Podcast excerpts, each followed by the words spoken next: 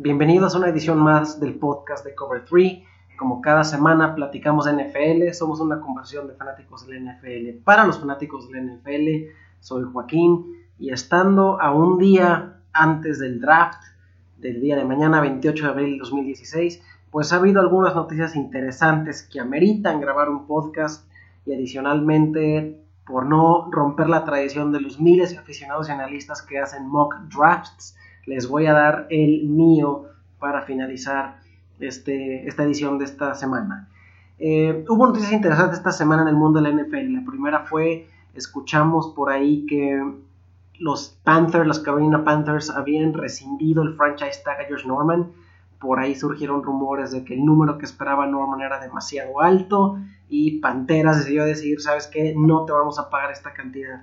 Poquito después hubo rumores o comentarios, no sé qué tan bien fundamentados, que Norman en realidad estaba siendo mal representado por su agente y que con esa mala representación el agente hizo demandas que el mismo Norman no necesariamente estaba sancionando. Eh, para no hacerles el cuento largo, ya terminó la historia y hoy Josh Norman ha firmado un contrato con los Washington Redskins un contrato que lo hace el cornerback mejor pagado de la liga, si recuerdo correctamente la cifra, era un contrato con valor total de 75 millones de dólares, no me acuerdo cuál era la cifra garantizada, pero un contrato a 5 años.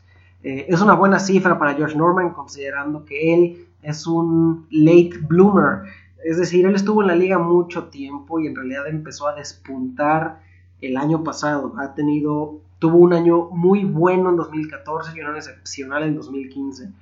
Pero considerando su edad, en diciembre cumple 29 años. Se tardó en llegar a este nivel de madurez, pero sin embargo, cobrar lo que va a cobrar a Washington pues es significativo para él. Me da gusto. Eh, y más gusto me da que cayó en una división donde está Odell Beckham Jr. Y solamente en la NFL se pueden escribir estas historias y por algo la NFL es rey absoluta de los ratings televisivos en Estados Unidos.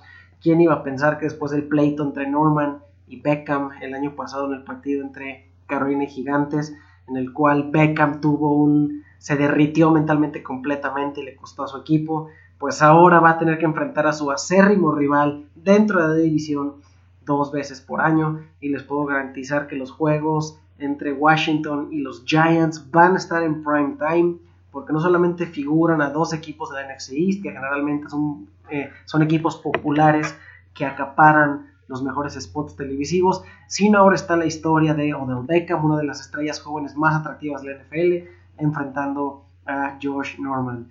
De verdad, no es tanto casualidad, yo creo que si bien los Redskins han sido y tienen un historial de gastar en jugadores, creo que parte del incentivo de traer a Norman al equipo era precisamente el el, aspecto mercantil y publicitario de tenerlo frente a Odell Beckham dos veces por año. Eh, va a ser muy interesante. Yo honestamente creo que Odell Beckham, relativo a su posición, es mejor receptor que Josh Norman, cornerback. Eh, Josh Norman es muy bueno, pero es indiscutible que es un cornerback de zona, que juega ciertos esquemas y cierto lado del campo, y por ejemplo nunca juega de slot corner. Entonces es un cornerback que hasta la fecha ha sido limitado en cuanto a su rol y responsabilidad, no en cuanto a su efectividad dentro de ese rol y dentro de esa responsabilidad. Veremos ahora cómo lo utiliza Washington, capaz que lo utilizan más como un cornerback que juega mucho man to man o que hace shadowing al mejor hombre de la oposición semana a semana. De ser así, veremos en verdad qué está hecho. Pero bueno, la telenovela de Josh Norman versus Odell Beckham va a seguir creciendo en un punto favorable para la liga que sigue encontrando formas de acaparar la atención de los aficionados deportivos alrededor del mundo. Otra noticia que se dio, una noticia un tanto desafortunada en mi opinión, fue que la Suprema Corte decidió restituir la suspensión de cuatro partidos de Tom Brady. Eh, como sabemos, y nada más recapitulando un poquito la saga, después de lo de Deflategate, Roger Goodell emitió una sanción de cuatro partidos de suspensión. Tom Brady apeló y el primer circuito de apelación decidió que no había suficientes bases para justificar el castigo que se le emitió a Tom Brady. La NFL dijo que iban a apelar la apelación pero no la persiguieron agresivamente durante la temporada, más bien metieron el papel y hicieron un proceso lento. Finalmente ya tenemos el verdicto de esa segunda apelación ahora por parte de la liga y se determina que Tom Brady va a servir cuatro juegos de suspensión. Es desafortunado porque no tendremos, yo había comentado en el podcast de la semana pasada que el juego más, más atractivo de la semana 1 para mí era eh, Patriots visitando a los Cardinals, pero sin Tom Brady atractivo de ese partido disminuye significativamente. En general creo que los Patriots de todas maneras van a salir bien librados de la suspensión. Eh, Tom Brady creo que todavía tiene opciones de apelar, pero debido a que el fallo ya viene de un circuito de la Suprema Corte, se antoja increíblemente complicado que Tom Brady logre revocar la suspensión. Creo que es inevitable que los Patriotas jueguen sus primeros cuatro partidos sin Brady y pues contra Arizona la va a tener muy complicado. Ese partido desde ahorita y con la información que tenemos disponible huele a derrota. Y por ahí después creo que son los Bills, los Texans, que son dos partidos ganables y no me acuerdo cuál era el cuarto partido, pero en general creo que si los Patriots logran salir de la suspensión de Tom Brady con récord de 2 y 2, el quinto partido de los Patriots es contra los Browns, lo cual es una victoria. Ya me acordé, el otro equipo es los Dolphins. Entonces el calendario de Patriots en las semanas que Tom Brady está suspendido es Arizona y luego que son tres partidos de locales en Foxborough. Eh, no me acuerdo el orden, pero son Miami, Buffalo y Texas, ¿no? Entonces creo que al menos deben de salir 2-2 de ahí y ahora va a regresar Tom Brady, uno de los mejores jugadores de la liga. Nada más que ahora ardido y con ganas de desquitarse con una ofensiva que yo creo que va a ser la más potente de la NFL y no tengo muchas dudas de que los Patriotas con todo y la suspensión van a ganar la AFC East una vez más. Pero es desafortunado en el sentido de que le quita atractivo. Yo hace un año grabé un podcast, un podcast que escuché el lunes de esta semana, simplemente para recordar cuál fue mi opinión cuando el castigo de Deflategate estaba recién emitido en vísperas de la temporada 2015. En mi opinión el podcast fue un tanto visceral, la sostengo en su mayor parte, sin embargo creo que ya con en frío, como decimos, puedo ser un poquito más objetivo de cómo se dieron las cosas.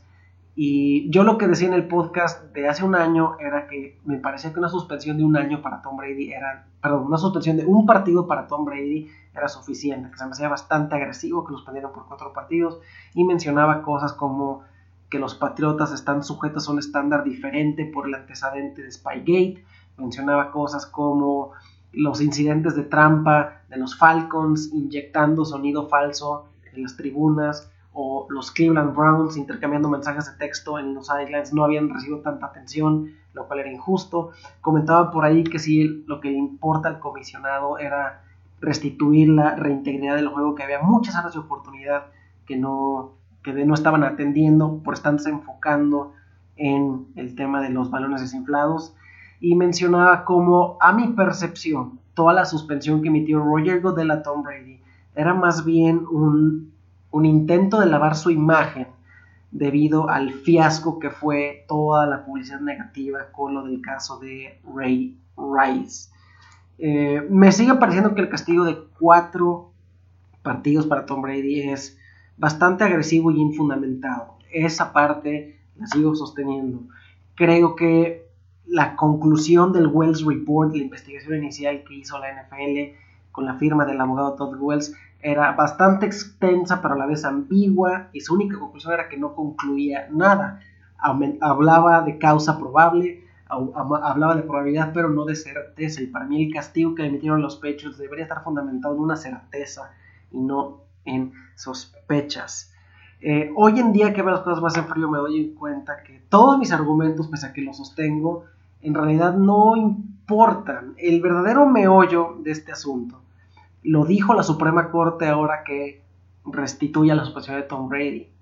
Finalmente la NFL es una empresa y finalmente los jugadores son sus trabajadores. Hay una relación empleado-patrón respaldada por un acuerdo sindical en que los jugadores accedieron y firmaron darle poder absoluto al comisionado de emitir cualquier castigo que se le dé la gana en base a la información que él tenga presente. Un error grave de la asociación de jugadores es que el nuevo CBA se puso en la mesa hace algunos años, fue la temporada de lockout, creo que fue para el 2011, y finalmente las cosas medulares que debieron haber cambiado para facilitar la situación por los jugadores, o más, más amigables, no cambiaron. Roger Goodell entró a ese periodo de negociación como dictador absoluto y salió de ese periodo de negociación como dictador absoluto. Lo que dice la Suprema Corte de Justicia en el fallo de restituir la supresión de Tom Brady es que ni siquiera es relevante discutir si el comisionado tenía fundamentos o no porque el acuerdo sindical y laboral le da el poder de aplicar su criterio para determinar el castigo. Y eso es algo que él no se sacó del ya saben que es un acuerdo sancionado y firmado y que demuestra, por falta de mejores palabras, que los abogados del NFL cuando negociaron el acuerdo sindical se llevaron al baile completamente a los abogados de Timothy Smith que representa el sindicato de jugadores. Entonces, Finalmente, lo que está determinando la Suprema Corte es que el acuerdo laboral entre los jugadores de la NFL le da poder absoluto a Roger Goodell de tomar esas decisiones.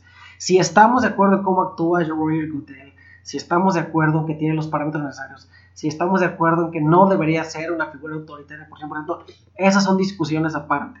En el acuerdo actual tiene la facultad de suspender, él suspendió por cuatro partidos y no hay fundamento legal en términos de un collective bargaining agreement que haya hecho válido que siquiera la asociación de jugadores eh, compitiera en la suspensión de Tom Brady. Creo que Brady pues ya se amoló, no hay de otra, va a tener que suspender, pero si hay un equipo frío y calculador que seguramente ya vea esta situación venir y que van a encontrar la forma de ser bien librados, son estos Patriots de Bill Belichick y de Tom Brady. Malas noticias, pero no es un golpe de muerte, no está que un golpe de muerte. Afortunadamente para los fans de los Patriots, la AFC es una división bastante mediocre y creo que los Patriotas sin Brady siguen siendo mejor de lo que muchos equipos de la conferencia americana inclusive. Pero bueno, nada más quería eh, comentarles esto que respecto a la opinión de Tom Brady. Y bueno, pues el día de mañana es el draft, 28 de abril del 2016.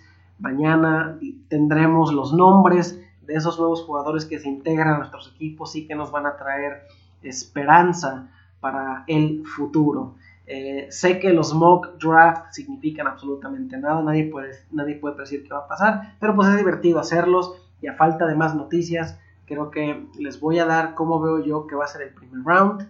Entonces vámonos rapidito, este va a ser un podcast un tanto corto. Con el pick número uno, los San Luis Rams pues cambiaron muchísimo para tomar esta posición y escoger el jugador que ellos querían y creo que ya no hay duda que ese jugador va a ser Jared Goff. Eh, a mí me parece que es más sólido en términos de fundamentos Carson Wentz, pero Jared Goff es un, como lo he dicho en Twitter, un eh, jugador de California, jugaba en la Universidad de California, con el look estereotípico de California para jugar en California y simplemente encaja en lo que quiere hacer Stan Kroenke con estos Rams que ahora incursionan en California y empezarán a jugar para el mercado de Los Ángeles a partir de la próxima temporada. Entonces, creo que no hay duda que Jared Goff se va a ir a los Rams. Eh, tampoco duda en el pick número 2. Creo que Eagles agresivamente hizo un cambio con los Browns, un cambio que ya argumenté que los Browns no debieron hacer, pero bueno, lo hicieron y ahora ese cambio básicamente pone a Filadelfia drafteando coreback. La segunda mejor opción es Carson Wentz. Va a ser un Philadelphia Eagle lo cual, si han escuchado el podcast, yo he estado diciendo que esperaba que Eagles cambiara a Sam Bradford durante el draft. Bueno, eso se va a cumplir, estoy convencido, porque ahora hasta el mismo Sam Bradford está demandando un cambio. Y qué cínico es, la verdad. Eh, Bradford es el jugador que yo recuerdo en la historia de la NFL que más dinero ha cobrado a cambio de regresar tan poca producción a menos jugadores como Jamarcus Russell nada más cobraron un contrato, ¿no? Sam Bradford cobró el contrato billonario que le dieron los Rams y ha cobrado extensiones y ha tomado agencia libre y pese a que sigue siendo un coreback eh, que no ha hecho nada, literalmente no ha hecho nada absolutamente, sigue cobrando y sigue siendo millonario y no solamente eso, tiene el cinismo de hacer demandas, pero bueno, no es culpa de él, me imagino que su agente es el mejor porque su gente le sigue consiguiendo chamba y le sigue consiguiendo precio de mercado. Yo creo que Sam Bradford es el bust que más caro ha salido en la historia del NFL. Si tiene algún dato que se pudiera ser equiparable a lo que ha hecho Bradford, me interesaría escucharlos. Ahorita no recuerdo nada en particular. Pero bueno, sigamos con el mock draft. El pick número 3 lo van a tener los Chargers. Yo creo que Chargers, pese a que muchos están diciendo que se enamoraron de DeForest Buckner de Oregon, ala defensivo de Oregon, yo creo que habiendo perdido a Eric Weddle, creo que no van a dejar pasar a Jalen Ramsey, un cornerback de Florida State que puede jugar como corner, que puede jugar como safety y su versatilidad lo hace sumamente atractivo. Yo creo que los Chargers se van por Jalen Ramsey, pese a lo que opinan algunos que dicen que va a ser DeForest Buckner. Con el cuarto pick, los Cowboys. Cowboys, yo creo que no se van a ir por Ezekiel Elliott, el corredor de Ohio State. Eh, estadísticamente los Cowboys, aún sin tener un juego terrestre que fuera llamativo o dominante, fue un equipo que pudo correr el balón efectivamente en el 2015. Creo que Jerry Jones está convencido que con esa línea ofensiva y con Derek McFadden y Alfred Morris puede hacer ruido corriendo el ovoide y no necesitan traer un running back joven. Yo no creo que eh, los Cowboys vayan a tomar a Ezekiel Elliott. Yo creo que el pick de los Cowboys va a ser defensivo y creo que ellos sí tomarían a DeForest Buckner, defensive end de Oregon. Con el pick, número 5, los, ah, los Jaguars. Los Jaguars tienen ya una ofensiva un tanto consolidada, una ofensiva que va en ascenso. Y tienen a Gus Bradley, que vienen de la cultura de los hijos de construir un equipo alrededor de la defensiva. Y ya firmaron a Prince Amukamara, firmaron a Malik Jackson. Creo que el pick de los Jaguars es defensivo. Y el nombre atractivo para ellos va a ser Joey Bosa, defensive end de Ohio State. Creo que por ahí se va. Eh, hay por ahí un rumor de que si Laramie Tonsil, el offensive tackle de, eh, de Ole Miss, está disponible para el pick número 5, eh, los Titans pudieran hacer un trade-up para tomarlo. Es una posibilidad, sin embargo, yo estoy haciendo mi mock sin considerar potenciales cambios. Entonces, con el pick número 6, yo creo que Laramie Tonsil, el mejor tackle en el draft, se va a ir a los Ravens. Los Ravens que necesitan ayuda de la línea ofensiva les va a caer perfectamente bien. Eh, los 49ers son un equipo que puede literalmente aventar el dardo y lo que le peguen les va a servir por lo disfuncionales que son. Yo creo que eh, van a tomar a Ronnie Staley, el segundo mejor tackle del, ah, del, draft. Creo que si estás reconstruyendo el equipo, lo empiezas a construir el balón hacia afuera y habiendo ya no corebacks y al parecer los 49ers no están convencidos en Paxton Lynch, creo que van a reconstruir sus líneas primero, por lo cual Ronnie Staley de Notre Dame se me hace que hace mucho sentido para los 49ers. Eh, los Browns en el pick número 8 son interesantes. Hay quien dice que están buscando hacer trade down todavía más para obtener más picks. Ya veremos. Yo creo que se queda en esa posición. Podrían considerar a Vernon Hargreaves, un cornerback de Florida que es bastante bueno. Sin embargo, eh, sin embargo, ah, y a los, a los Browns les ha funcionado mucho Justin Gilbert. Entonces creo que podían rehacer el error y tomarían a Vernon Hargreaves, pero ya veremos si es cierto. Con el pick número 9, los uh, Buccaneers, ellos tienen a Doug Martin, tienen un, uh, un coreback que parece ser de franquicia en James Winston, y pues ahora es protegerlo. Posiblemente va a estar disponible para ellos Jack Conklin, offensive tackle de Michigan State. Yo creo que será un buen pick para los Buccaneers. En el pick número 10, mis New York Giants. Eh, ellos van a escoger a uno de dos jugadores. O se van por Ezekiel Elliott, realmente les hace falta un corredor a los Giants, o se van por Miles Jack. Lo que voy a decir de pick de mis Giants es más wishful thinking. Yo creo que se van a ir por Ezekiel Elliott. Miles Jack es el mejor linebacker del draft, pero tiene preguntas en una rodilla que parece tiene lesionada, que posiblemente va a requerir otra cirugía que lo mantendría fuera del campo. Creo que Miles Jack es un jugador con alto potencial, pero con serias dudas de ser productivo en su primer año por su eh, eh, rodilla problemática. Entonces esperemos que los Giants se queden con Ezekiel Elliott. En el pick número 11, yo creo que los Bears tienen una defensiva interesante, pero deben agregarle piezas a su línea ofensiva para proteger un poquito más a Jay Cutler. Creo, aún así, que ellos van a seguir reconstruyendo una defensiva que empieza a ser un poquito prometedora y por ahí va a estar en el tablero el linebacker exterior eh, Leonard Floyd de Georgia. Creo que con este pick la defensiva de Bears pudiera ser interesante la campaña que entra. Ya veremos. Eh, con el pick número 12, yo creo que pues, los Saints fueron, junto con los Giants, una de las peores defensivas de la liga. Yo creo que van a tomar el mejor jugador defensivo disponible en el draft. En el mock que yo estoy haciendo, el que seguiría sería Sheldon Rankins de Louisville, defensive tackle, creo que sería a los Saints. Eh, los Dolphins, ellos perdieron algunas piezas en la secundaria, eh, en particular Brent Grimes. Creo que ellos van a buscar incrementar su defensiva. Posiblemente ahí va a estar Eli Apple de Ohio State, cornerback. Yo creo que se va a los Dolphins. Los Raiders, un equipo que promete mucho, que tiene una defensiva que empieza a parecer bestial, siguen agregando y toman al defensive tackle de Mississippi, Robert Mtichi. Es un buen pick. Los, los Titans, pues querían a Laramie Tonsil, pero cambiaron un trade down. Sin embargo, creo que tienen el cornerback de franquicia, la intención y tienen a DeMarco Murray. El pick obvio para los Titans es el mejor tackle ofensivo que puedan obtener a estas alturas del draft y con los que ya se fueron estaría Taylor Decker, se va a los Titans, los Lions, defensiva también, posiblemente aquí estamos hablando de Jaren Reed, defensive tackle de Alabama para los Lions, los Falcons, una defensiva potente, cualquier jugador defensivo que llegue a, ser productivo le sirve, entonces yo creo que ellos irían por Darren Lee de Ohio State, linebacker exterior, eh, los Colts con el pick número 18 sería un pick bastante obvio. Shaq, Lawson de Clemson, defensive end a los Colts.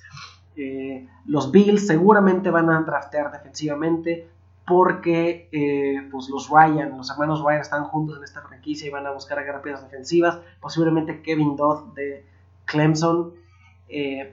aunque no me sorprendería que los Bills dieran la sorpresa y tomaran a Paxton Lynch.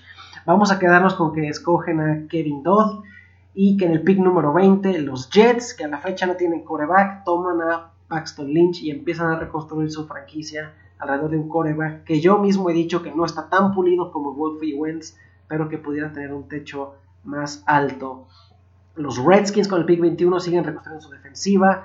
Deshaun Robinson, defensive tackle de Alabama, se va para ellos.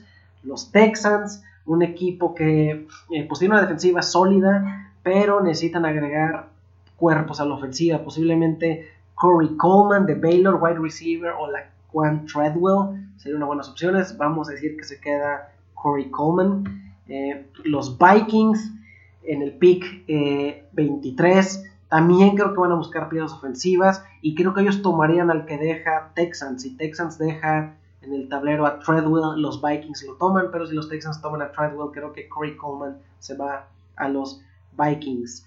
Eh, los bengalíes también seguramente perdieron a Mohamed Sanu, perdieron a Marvin Jones y por ahí de TCU, wide receiver, John, Josh Dodson sería una posibilidad para ellos. Creo que sí es, creo que es posible. En el pick número 25, yo creo que eh, los Steelers pudieran considerar jugador defensivo también. Posiblemente Jaron Reed de Alabama es opción para ellos. En el 26, yo creo que protegiendo a Russell Wilson y fundamentando un juego terrestre. Yo creo que los Seahawks van a echarle un ojo a Jermaine y Fedi de Texas AM, eh, guardia en el pick número 27. Los Packers, ellos yo creo que va a ser un pick defensivo. Reggie Ragland, linebacker interior de Alabama, puede ser la opción. Los Chiefs con el pick número 28.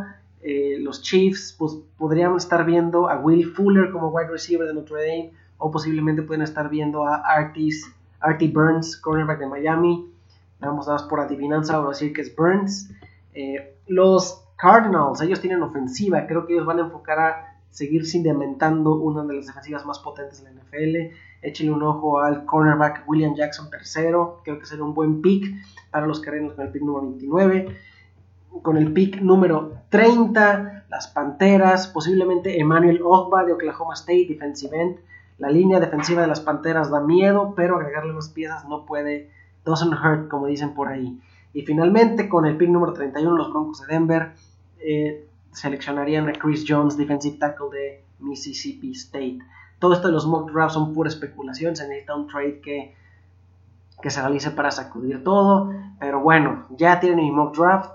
Mañana, en la tarde, bueno, tarde-noche, sentarse a ver el draft es must have y todo el fin de semana estar pendiente de cómo se mueven las noticias del draft es lo que sigue para nosotros los aficionados del NFL. Disfruten el draft, disfruten este podcast, disemínenlo. Estamos en arroba cover3-mx. Soy Joaquín. Platicamos la semana que entra. Saludos a todos.